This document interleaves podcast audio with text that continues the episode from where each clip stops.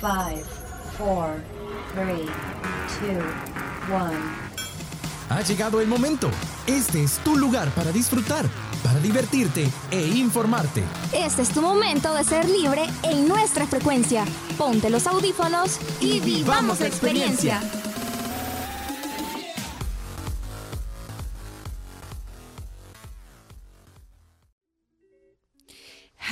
Sean todos bienvenidos y bienvenidas a su programa Frecuencia Libre.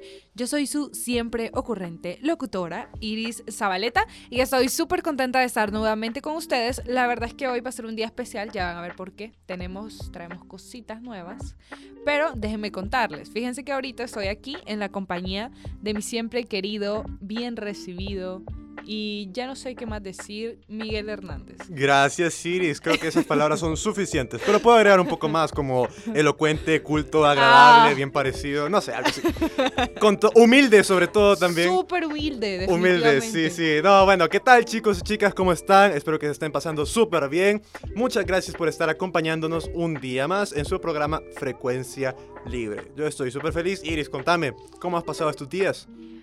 Pues bueno, Miguelito, la verdad es que soy súper contenta, súper agradecida porque esas vacaciones he tenido mucho tiempo para descansar. Amé mi sofá, amé mi cama, amé todas las series de Netflix que vi. Hoy sí por fin pude verme Dark, se las mucho recomiendo, la verdad, porque estaba súper cool, aunque sáquense una pizarra y un plumón para que vayan armando desde ya ese árbol genealógico. Pero bueno, miren, yo soy contenta y muy agradecida, la verdad, de haber tenido la oportunidad de descansar porque ya me hacía falta un buen sueñito. Pero ya es hora de desempolvar la cama, de levantarse, de ponerse de pie y regresar pues a los menesteres y en eso estamos. ¿Sí o no, Miguelito? Así es, Iris, ya hay que levantarnos, estirarse un poco, salir a recibir el sol. Y ya, pues bueno, nosotros estamos ya aquí en la cabina preparados y también los chicos están preparados, Iris, porque de hecho si quieres pasemos ya a la primera sección, porque es bien interesante, fíjate, porque nos van a hablar acerca de unos premios, una ceremonia anual súper glamurosa que pasa todos los años. Quizás vos sabes más de ese tema. Los Oscar 2024. Así es, los premios de la academia. Así que si querés... Si quieren, podemos pasar ya entonces a conocer qué va a ser acerca de estos premios, cuáles son los nominados y por favor cuéntenos cuáles son sus favoritos para ganar. Esperemos que La Sociedad de la Nieve gane mejor película extranjera. Sabemos que Oppenheimer va a ganar. ¡Acción! Vamos con musas.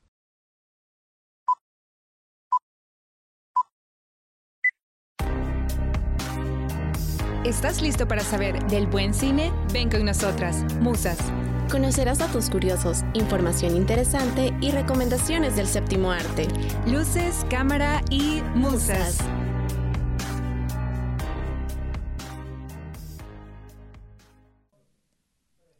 Y hola, ¿cómo están queridos espectadores? Les saluda Aarón y bienvenidos a esta nueva sección de Musas.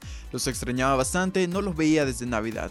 Y bueno, aquí estoy siempre para ustedes y seguirles informando del mundo del cine y Hollywood. Entonces hablemos de lo que está en tendencia. Pues la semana pasada dieron la lista de los nominados en los Oscars, que para serles honestos hay varias categorías que están bastante intensas por los rivales de cada sección. Pero antes que nada, sé que algunos dirán, Aarón, ¿Y por qué no hablas de los Golden Globes y sí de los Oscars? Pues para empezar, los Golden Globes ya pasaron a principios de enero y queríamos prepararlos a nuestros oyentes para la premiación de los Oscars. Además, otro punto es que por tradición o simplemente popularidad, los Oscars gozan de mayor audiencia general y relevancia. Y de paso, a veces suceden cosas importantes. ¿No es así, Will Smith? bueno, habiendo explicado eso, empecemos con las exclusivas. Antes de empezar, hablaremos de las categorías más famosas según el Internet y vámonos. Empezando con mejores actores de reparto, quienes fueron Mark Ruffalo en Poor Things, Robert De Niro en Killer Flower Moon, Robert Downey Jr. en Oppenheimer, Sterling K. Brown en American Fiction y Ryan Gosling en Barbie. Que para serles honesto, a pesar que Ryan Gosling fue alguien carismático y cargaba con cierto peso de la película, siento que se coló en esta categoría. Pero bueno, de quien más se habla es de Robert Downey Jr., más conocido como Iron Man y como les decía es el más aclamado, ya que hizo un increíble papel en Oppenheimer y ha tenido una buena racha en su carrera con los premios. Que por cierto, sabían que Robert mencionó hace poco que estaba feliz que no ganó el Oscar en 1993 por haber interpretado a Chaplin. Según sus palabras, estaba joven y loco. Además que le hubiera dado una mala impresión de que su carrera iba por un buen camino. En las categorías de Mejor Actriz de Reparto, tenemos a América Ferrera por Barbie, Daniel Brooks en The Color Purple, Divine Joy Randolph por The Holdovers y Emily Blunt en Oppenheimer. En esta sección han llovido un poco las críticas por la nominación de América Ferrera en Barbie, y no porque no lo merezca, sino porque es sorprendente que ella la nominaron, pero no a Margot Robbie y Greta Gerwig, quien ya hablaremos más adelante. Ciertamente las cinco actrices han hecho un trabajo impresionante en las producciones, pero quien es más aclamada para el Oscar es Divine Joy Randolph en The Holdovers, quien captura toda la personalidad del personaje de Mary a lo largo de la película, y además es muy buena en general, porque nos hace volver al cine clásico estadounidense de los 70s. Pasando ahora a la mejor actriz, tenemos en la lista a Emma Stone en Poor Things, Lily Gladstone en Killers of the Flower Moon, Annette Beneath, Nayad y Kerry Mullington en Maestro. Aquí tenemos dos temas intensos. Uno, la pelea del Oscar entre Emma Stone y Lily Gladstone, que pues ambas son muy muy buenas actrices, que para muchos debe de ganar Emma Stone, pero también conociendo a la academia, la gente cree que la gane Lily Gladstone, ya sea por ser la primera nativa americana en estar nominada y tiene bastante peso en la narrativa.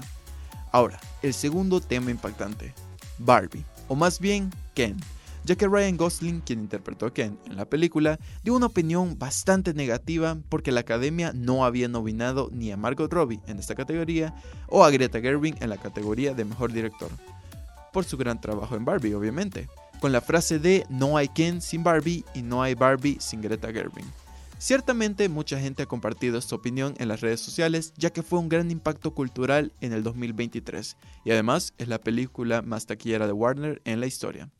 A pesar de todo esto, no le fue tan mal a Barbie, la cual tuvo 8 nominaciones totales.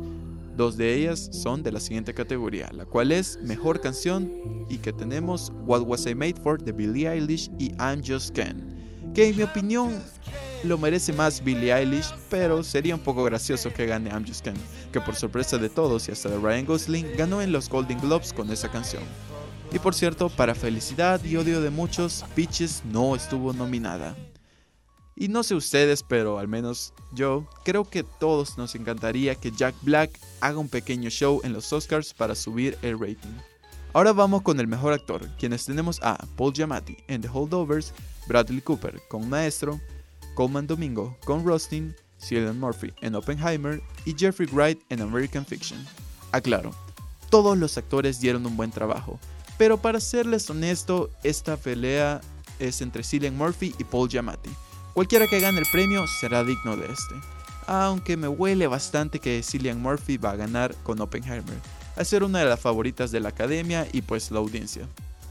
Pasemos a la penúltima categoría más aclamada, la cual es Mejor Película Animada, en las cuales tenemos El Chico y la Garza, Elemental, Nimona, Robot Dreams y Spider-Man Across the Spider-Verse.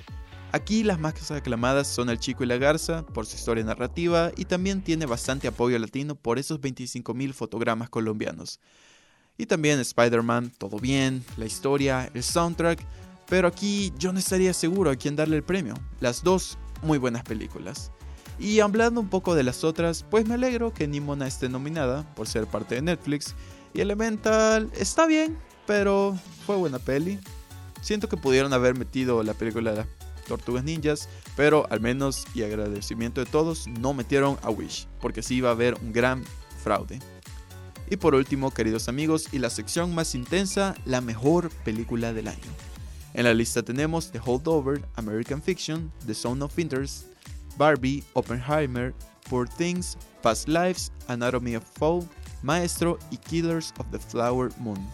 Lo sé, es muy larga la lista en esta categoría, pero creo que si hago una encuesta de la más reconocida por la audiencia sería Oppenheimer. Y pues hablamos de la película que tuvo 13 nominaciones por la academia. Fue de las que más juntó junto con Barbie y revivió el cine en plena crisis y huelga de actores. Que por cierto, vayan a escuchar ese podcast si no lo han hecho. Guiño, guiño. y personalmente se lo merece por mucho al llegar a cubrir tantas cosas en esta interesante historia del padre de la bomba atómica. Aunque quién sabe, y tenemos un ganador sorpresa. Pero bueno amigos, eso fue todo para la sección de musas y espero que con esto se sientan mejor informados y preparados para la gala de los Oscars en marzo. Y nos vemos hasta la próxima. Muchísimas gracias chicos de Musas por traernos ese material. Y pues bueno, Iris, definitivamente que una ceremonia con predicciones cerradas, bien difíciles, la verdad. Sí, una de mis favoritas para ganar Sportings. La verdad es que me gusta mucho. La, ahorita no recuerdo, disculpa si sabes el nombre de la actriz. Ah, sí, Emma Stone. Ah, por Dios, yo la amo desde que ella salió en Historias Cruzadas. ¿Has visto esa película? Eh, no, no, pero la he escuchado. Ay, maravillosa. Yo siento que ella es una actriz muy versátil y bueno, esta película es bien reveladora porque es es desafiante, dicen que es incómoda de ver, yo aún no la he visto, pero solo con ver el trailer y, saber que es Emma Stone, yo estoy como, sí, gane, por favor, que gane. Sí, bueno, yo a mí me emociona la idea de que Killian Murphy, dato curioso, se pronuncia Killian porque es irlandés.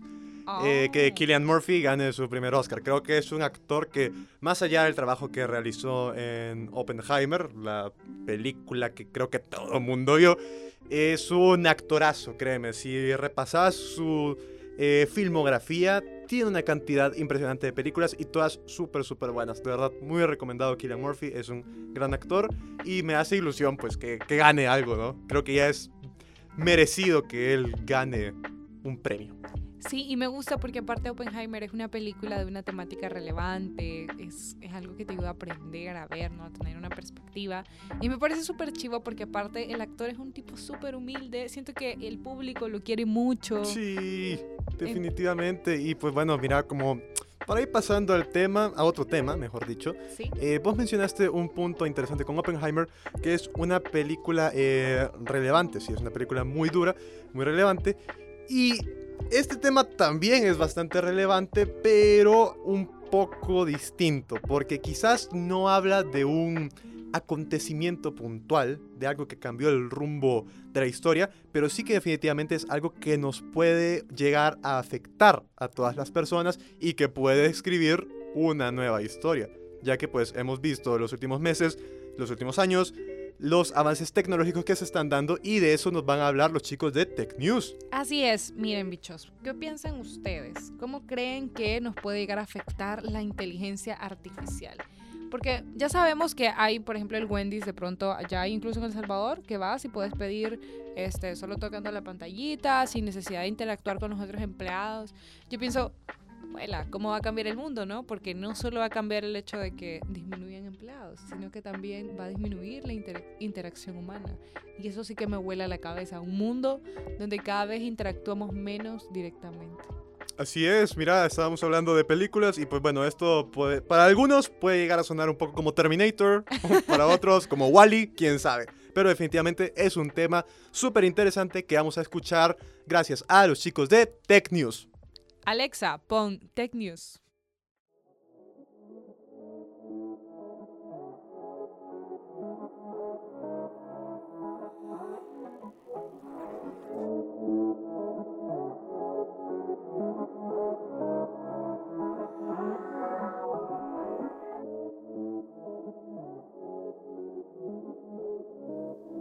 Hola, ¿sabían que el chat de WhatsApp de Tech News no ocupó por tres meses? Ahora sí, porque estamos de regreso. Sean nuevamente bienvenidos y bienvenidas a Tech News, la sección donde hablamos sobre lo último en tecnología. En esta ocasión, nuevamente vamos a hablar acerca de la inteligencia artificial. Y prometo que la próxima vez será un tema que no tiene nada que ver con esto, pero vamos al punto. En la segunda semana de enero, el Fondo Monetario Internacional, por sus siglas FMI, publicó un análisis acerca de la relación que existe entre la inteligencia artificial con el trabajo. Dicho informe describe noticias tanto buenas como malas, pero como lo malo siempre resalta, pues vamos a hablar al respecto. Dicho informe explica que sí, esta tecnología puede mejorar la productividad en labores que ocupan los humanos, pero asimismo puede reemplazarlos debido a su eficiencia.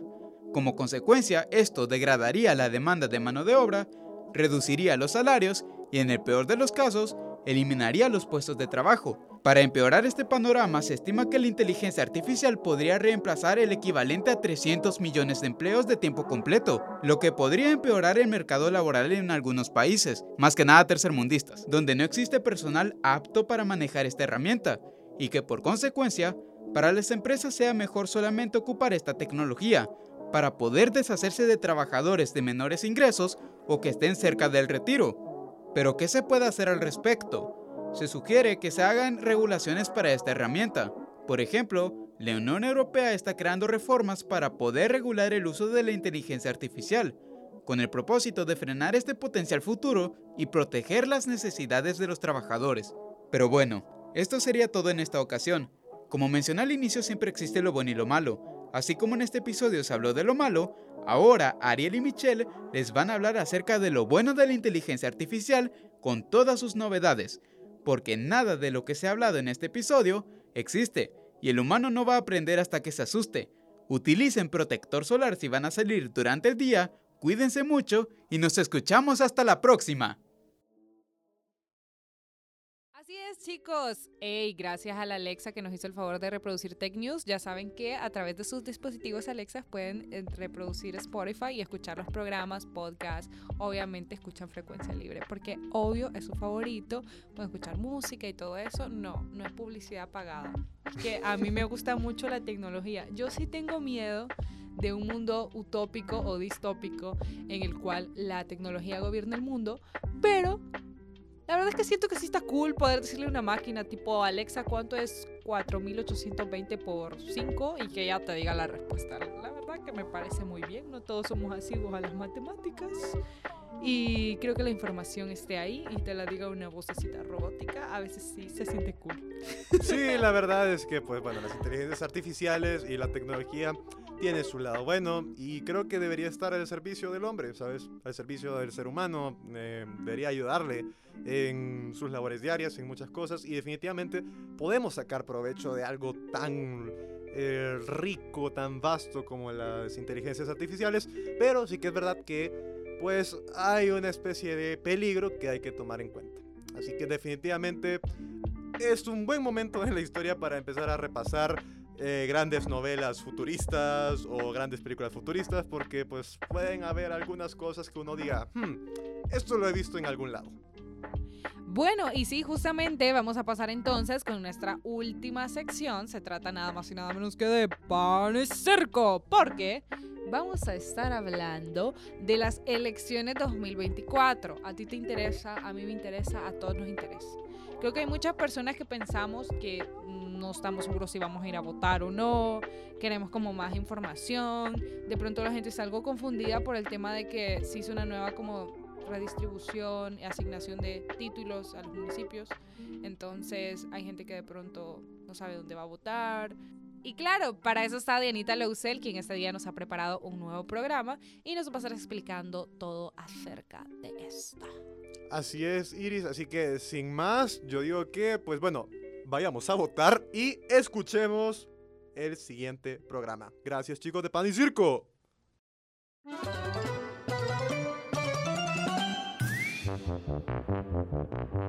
Hola, hola, damas y caballeros. Sean bienvenidos a la Casa del Pueblo. Digo, a, a, nuestro honorable circo. Eh, eh, no, perdón, este, a nuestra sección. Hoy habrá un nuevo material para memes.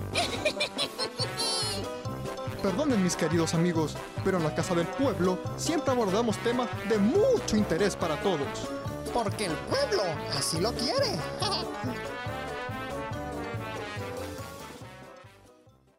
Hola queridos oyentes, ¿cómo se encuentran? Yo soy su nueva conductora, Diana Lousel. Sean bienvenidos a un programa más de Pan y Circo, el espacio donde hablamos de política, pero de una manera muy diferente, solo aquí por tu programa Frecuencia Libre. Pónganse cómodos, busque sus aperitivos, que enseguida comenzamos. Bueno, como ya saben, este 3 de marzo se llevará a cabo las elecciones para alcaldes. Pero, ¿Saben en realidad por quién van a votar? Esperemos que ya tengan sus alcaldes favoritos. Dicen por ahí que no se verá tanta propaganda como en años anteriores. Esto porque dicen que no tienen suficientes fondos. Pues que habrán hecho tanto dinero. Sepa Dios. Por otro lado, la pregunta que todos se hacen es, ¿y ahora cómo serán las alcaldías de San Salvador? Pues con gusto te comparto esa información. Para el municipio de San Salvador Norte, los distritos que los conforman son Aguilares, El Paisnal y Guazapa. Para el municipio de San Salvador Oeste, conformarían los distritos de Apopa y Nejapa. Para el municipio de San Salvador Centro, conformarían distrito de Ayutuxtepeque, distrito de Mexicanos, de San Salvador, Cuscatancingo y Ciudad Delgado. Para el municipio de San Salvador Este se conformarían los distritos de Ilopango, distrito de San Martín, de Soyapango y de Tonacatepeque. Y por último, pero no menos importante, el municipio de San Salvador Sur. Sería conformado por distrito de Panchimalco, de Rosario de Mora, de San Marcos, de Santo Tomás y de Santiago Texacuango. Esperamos y sí puedan atender tantas demandas de los ciudadanos. Con esto que en este periodo que acaba de pasar estaban ganando sueldos de choto. Algunos alcaldes, ¿verdad? Ojalá y estos nuevos que vamos a elegir sí nos puedan cumplir las promesas. Bueno, y hablando de elegir bien, ¿será que los jóvenes primerizos sabrán cómo van a votar correctamente? Porque no vaya a ser que a las horas de las horas les anulen el voto. Bichos, oigan bien, lo primero que deben hacer es ver dónde van a ir a votar. O sea, pues, la sede. Y aparte de eso, verifiquen bien la junta receptora de votos. Y allí busquen su foto chula. Sí, esa misma que tienen que tener en el DUI. Porque si no, no lo van a dejar votar. Y también vean bien que su información de residencia esté correcta. No vaya a ser que les toque votar en otro lado que no es verdad. Ahora sí, gracias al Tribunal Supremo Electoral podemos saber más sobre cómo votar correctamente. Porque nos han puesto a disposición una página web para que veamos cómo es la manera correcta de votar. Y para que no se esfuercen en ir a buscarla, te daré esa información. Busca papel y lápiz para que puedas anotar lo más importante. Primero, hay que tomar en cuenta que nos darán dos páginas, ¿ok? Dos páginas. Lean bien. Una de esas es para votar a los diputados del Parlacen. ¿Y para qué sirve el Parlacen? Bueno, sabrá Dios. Espero ya tengan a sus favoritos. Y la otra página es para los alcaldes. Ojo ahí. Dando ese aviso, ahora sí. Para las elecciones de alcalde podemos votar de varias formas. La primera es sobre la bandera o coalición de tu preferencia. ¡Ey! ¿Pero qué significa coalición? Ah, la coalición se define como la alianza entre dos partidos o más, normalmente con ideas afines para gobernar un país una región u otra entidad administrativa. Ahí vaya, pues en pocas palabras, son dos partidos o más que se unen para que puedan ganar. Lo mismo que hizo Gana y Nuevas Ideas, lo mismo es.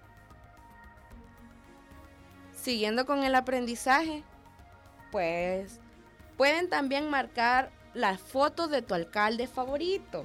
Sí, ese el que dice que te va a cumplir las, lo que ahora promete, ese mismo. También podrás marcar la bandera del partido al que el candidato pertenece. Y si está en coalición, podrás también marcar la otra bandera. Otra cosa importante de mencionar es que no te puedes salir de las casillas, de la bandera o del rostro. porque si no, ese voto es nulo. Y te dirán... Este voto es nulo. Este voto es nulo. Tampoco puedes marcar el rostro del alcalde o marcar una bandera del partido al que no pertenece. Esto siempre y cuando no haya coalición. Así que recuerda muy bien, si la candidata o el candidato tiene coalición con otro partido, sí se podrá marcar el rostro y o la bandera de la coalición. Pero en el caso de que no haya coalición y marcas el rostro y marcas la bandera de otro partido del que no pertenece la o el candidato, quedaría en un voto nulo. Bueno, muchachas y muchachos, les dejo las recomendaciones para que puedan votar de manera correcta. Para que gane su alcalde. Ojalá hoy sí cumplan esas promesas. No vaya a salir como tu ex que te prometió todo y al final no hizo nada. Ahora sí, bichos. Espero que con todo lo que les haya dicho hayan aprendido, aunque sea un poquito. Pero bueno, ya saben, Muchas gracias por escucharme esta vez. Esta es mi primera vez. Y recuerden que nos estaremos encontrando en un próximo episodio con más política, más análisis y por supuesto con mucho más sarcasmo. Ustedes entienden, va. Yo soy Diana Lousel y esto fue tu sección Pan y Circo. Solo aquí en tu programa favorito, Frecuencia Libre. Gracias, hermoso público. Se da por terminada esta sesión plenaria. Eh, eh, digo, digo, la sección. ¡Ay, qué maravilloso! Nunca habíamos oído algo así. Hasta el próximo pan y circo. No mencionaste el jefe. Tonto.